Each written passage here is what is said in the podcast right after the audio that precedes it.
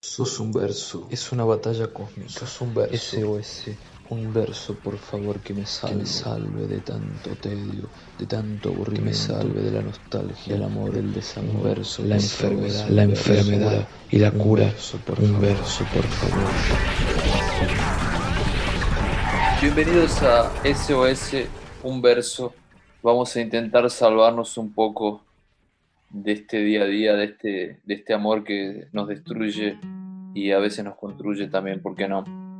Estoy aquí con Johnny, quien les habla Emiliano. Vamos a, a intentar responder algunos mensajes que nos mandan eh, gente anónima que está con algún problema de amor o quizás algún dolor por ahí.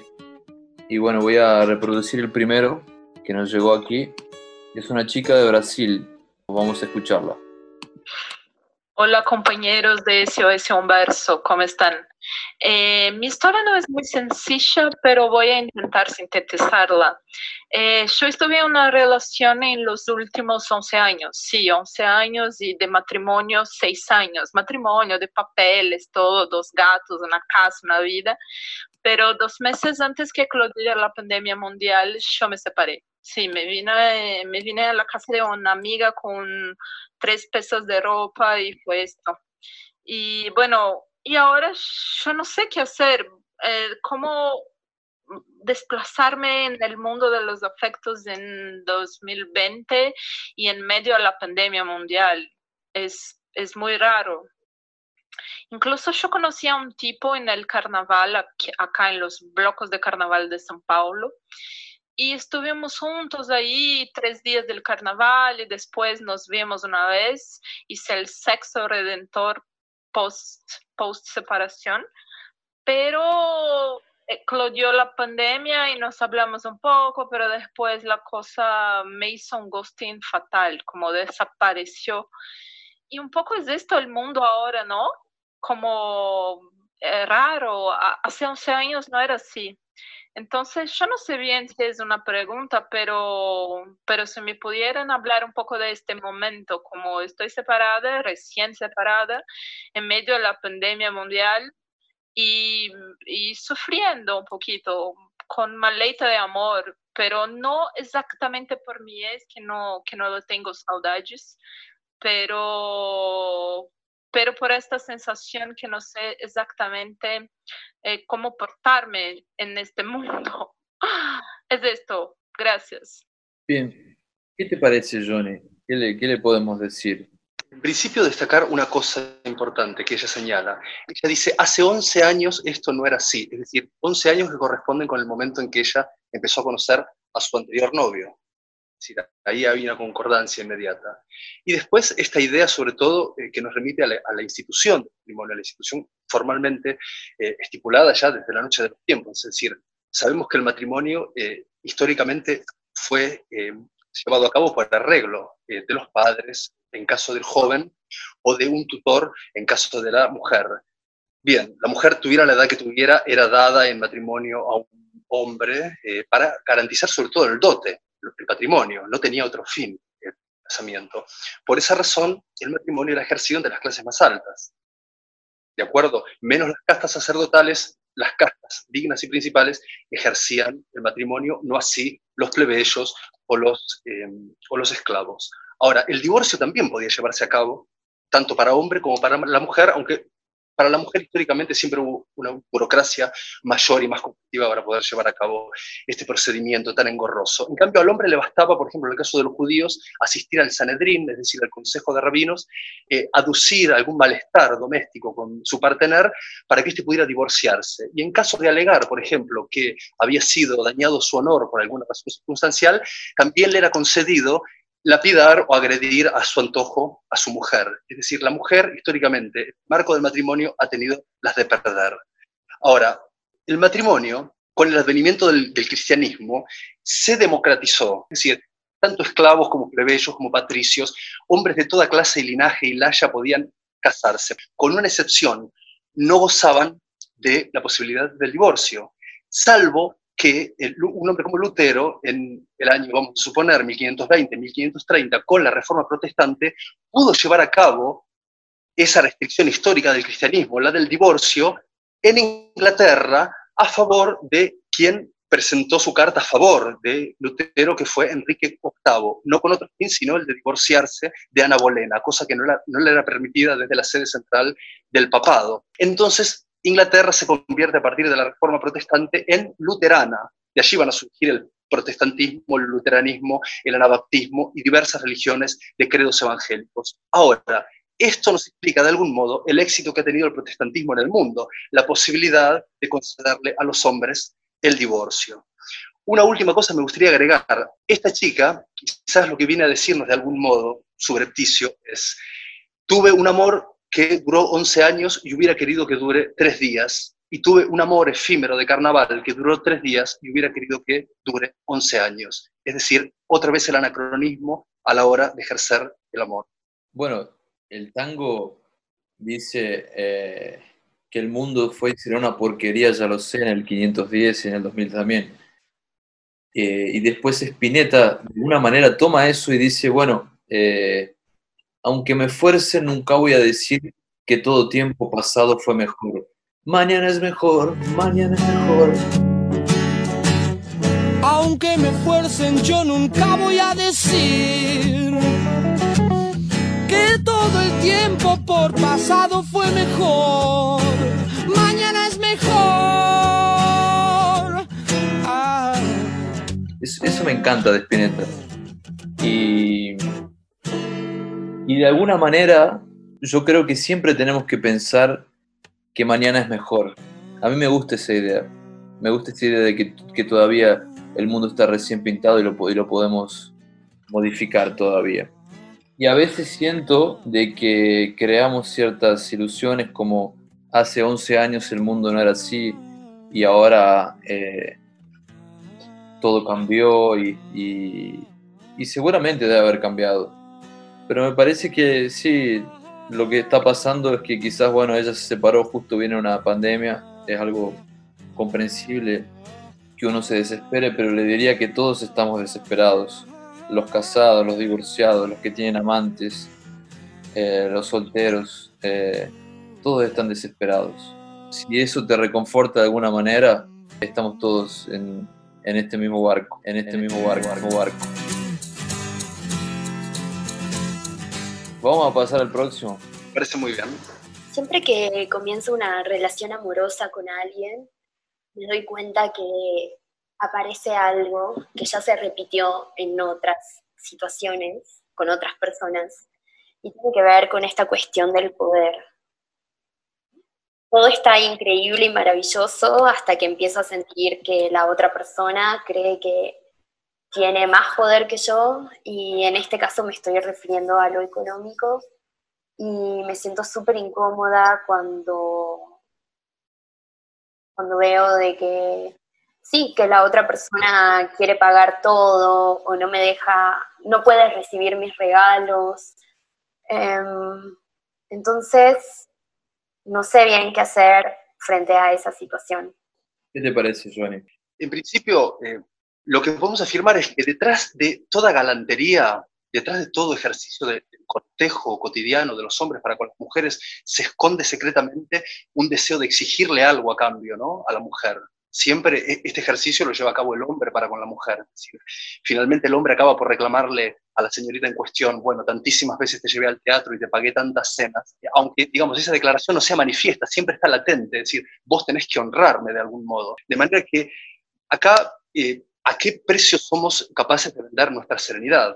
digamos, bueno, estamos en manos de un hombre que nos granjea ciertos favores. Nos resulta más atractivo por las linduras que otorga también eh, el decoro del dinero y demás. Pero, eh, digamos, el hombre ejerce el poder, en este caso con esta señorita. Podríamos mencionar entonces el caso de Nietzsche que hablaba de la voluntad del poder, pero personal. Es decir, permanecer impasibles ante los avatares del mundo, acrecentar nuestro grado de autonomía frente a lo real que nos avasalla poder ya no esperar nada de lo externo, sino solo de aquello que seamos capaces nosotros de afrontar en el mundo y que esté bajo nuestro dominio.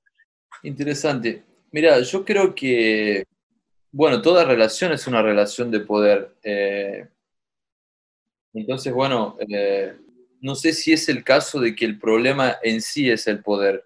porque siempre va, el otro, o siempre va a haber un juego de, de fuerzas donde el otro siempre va a querer ejercer un poder, ¿no? El tema es, concretamente, yo le diría a esta chica que cuando conoce a alguien, lo invita a tomar un helado y diga, bueno, vamos acá, no sé, a, la heladería más barata, no importa cuál. O sea, de entrada, es la primera cita, ¿no? No estoy hablando de la relación que tiene, bueno, que ya capaz. Yo creo que las relaciones que, que, ya están, que ya ven mal, yo, yo en general soy a favor de, de empezar de cero. O sea, salvo que haya amor, si no hay amor, que no haya nada.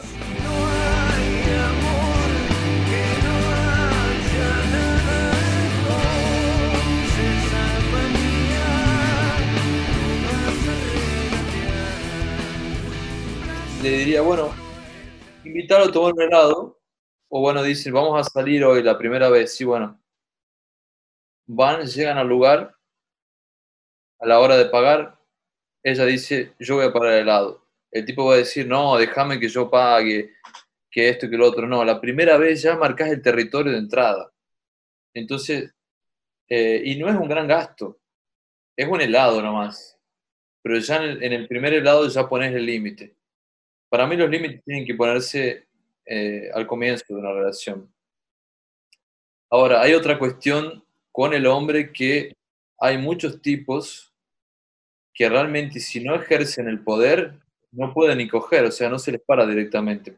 O sea, y, y a veces la mujer tiene que asumir el lugar de sumisa y hacer que no, que soy sumisa, porque si no el tipo no, eh, no puede, no puede relacionarse directamente. Hay mujeres que, que, hacen eso durante 30 años, ¿viste?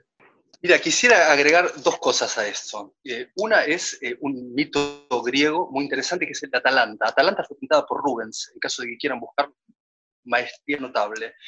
Atalanta es, en los mitos griegos, una maratonista. Además de ser casta, era verdaderamente hermosa y era la más veloz de toda la Grecia antigua. Ella retaba a una carrera a todos aquellos que quisieran desposeerla. Evidentemente todos perdían con ella y además de perder la posibilidad de tenerla como partener, eran enviados a degüesto. Hasta que por allí apareció un mozuelo, un joven apuesto y además muy amable, que decidió retarla a una carrera porque gozaba de los favores de Afrodita, de Venus para nosotros los latinos. Resulta que empezó esta carrera, empezaron a disputarse la carrera, ella vencía evidentemente con creces, hasta que en mitad de la carrera él dejó caer unas manzanas doradas provistas por Afrodita para granjearse el favor de la susodicha.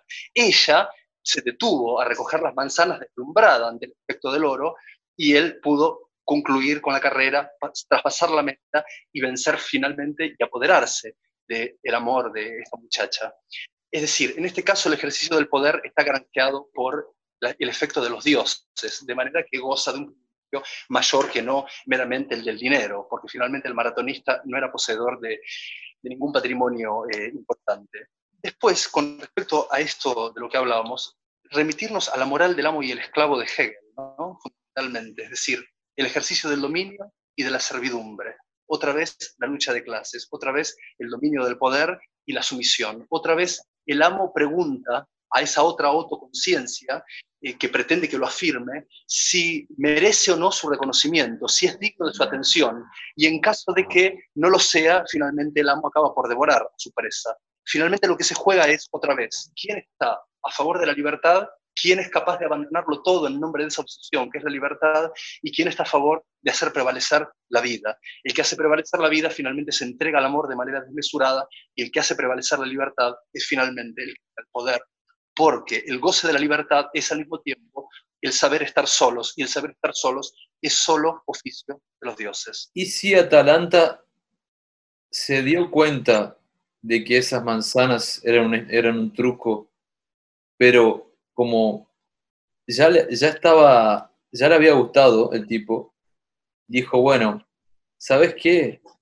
Me voy a hacer la tonta acá, voy a hacer cuenta de que no, de que fui a recoger esas manzanas para que él crea que me está conquistando con el favor de los dioses. Porque, ojo, la arrogancia es de alguna manera una actitud que los dioses detestan en los hombres. Uno no puede engañar a los dioses. porque prefieren reservarse eso para ellos mismos. La arrogancia es propia de los dioses, porque en cuanto un ser humano hace uso de ella, es castigado inmediatamente. Entonces quizás hubo una inteligencia doble. Dijo, este muchacho quizás es un poco opuesto y por otro lado tiene los dioses de su lado. Vamos al próximo audio. Todos escriben poemas de amor, pero muy poca gente escribe poemas de desamor. Y a quien escriba un poema de desamor, sea mujer, sea hombre, creo que será mi amor o me enamoraré, porque todos escriben poemas de amor. Bueno, es interesante. Yo diría que casi no hay otra cosa que poemas de desamor, pero quizás este avesado lector eh, no, cuente con esa astucia o eh, cuenta con ese artilugio y aprovecha el drama para, bueno, obtener el favor de, o de las diosas o de alguna señorita. Yo creo que habría que leer, leer algunos poemas de, desamor. Yo, yo me eh, le respondería así directamente. Noche adentro Bebo vino, cito a los amigos, noche adentro. Noche adentro, ventana a la ciudad, vértebra de letras, noche adentro. Noche adentro, revisito a los amigos, bebo vino, noche adentro. El corazón dolido zumba en la memoria, noche adentro, bebo vino. Jonas Mecas. Vamos al, próximo. Nos mandaron por internet. Hola. Hola. Hola, hola. Hola, ¿qué tal? ¿Se encuentra Fornari Mercedes Catalina? No, ¿quién habla? Habla Sol y me estoy comunicando del sector de cobranzas del Banco BBVA. ¿Estás familiar? No, yo era familiar. Ah, muy bien. Disculpe las molestias, ¿sí? No, por favor, ¿qué, qué pasa? Decime a ver. Sí, no, necesitamos comunicarnos con ella. Pensamos que este era el número porque lo tenemos en el legajo. ¿Usted tiene algún número de contacto para contactarnos con ella? Sí, no así influido, ¿viste? Pero puedo conseguir.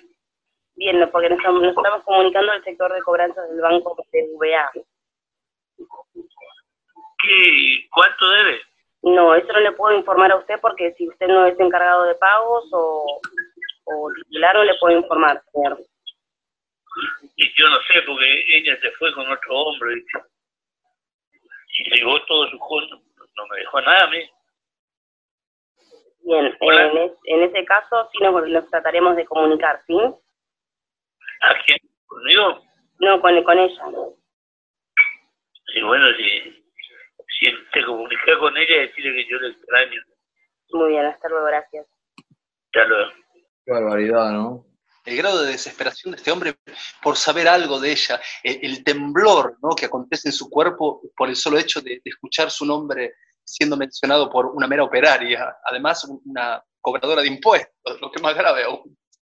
Me hace pensar en esta clase de hombres eh, que teniendo todo para gozar de un amor con una mujer, eh, viviendo con ella y demás, la deshonran o la destratan, ¿no? Practican cierta desidia en el ámbito doméstico, y una vez que la mujer los abandona, eh, sufren tanto su ausencia que con solo escuchar, no sé, su respiración, tienen un goce inmediato, ¿no? Una especie de epifanía, habiendo tenido todo antes, es decir, no podemos gozar de nada, de ninguna materia acabada, necesitamos de la obra imperfecta, de una dosis de dolor, hay una cierta inocencia en este hombre también, porque de alguna manera eh, cree que es posible un reencuentro, o, o por lo menos que esta, esta mujer que está cobrando haga, una intermediación ahí, porque le dice, dígale que te extraño. Eh, o sea, cree, cree en, la posibilidad de que alguien que sea un cobrador, o sea, nada más eh, objetivo y inclusive canallesco como un cobrador. O sea, eh, el cobrador de alguna manera jamás va, va a interceder por, eh, en beneficio del amor, todo lo contrario. Pero de alguna manera creo que ese hecho solamente sería posible si este señor se decide a pagar la deuda que tiene. Por eso de alguna manera dice cuánto debe, y ahí yo creo que volvemos a, lo mismo Eh, estamos hablando del caso sobre el poder y el dinero. Aquí vemos un hombre, no, no ese hombre que era, escribía esta chica en el primer audio, sino un hombre que quizás hizo uso de ese poder y ahora fue dejado y se quedó sin nada. Yo creo que todo poder está destinado al fracaso. Cualquier poder es efímero y el poder lo sabe. El poder lo sabe. Les diré que me encuentro adolorido por mujer que me desposeyó de ella. Quitó lo que me daba y me en casi sin aire deja, o como naranja exprimida. Me deshojó de su árbol como si a usted de pronto lo dejan sin agarrarse de algo, como necesidad de ir a mear y no hallar dónde. Así de desvalido. Me hice ver por un médico y recetó el desapego, hombre, el desapego. Póngase una tela metálica al pecho, así no se le incrustan mariposas dañinas. En ningún peor caso me he visto, pero aseguran los intrusos que es buena medicina visitar lejanos países. Bien, pero ¿a dónde he de ir que no me esté esperando la susodicha esa para castigarme solamente porque la quiero?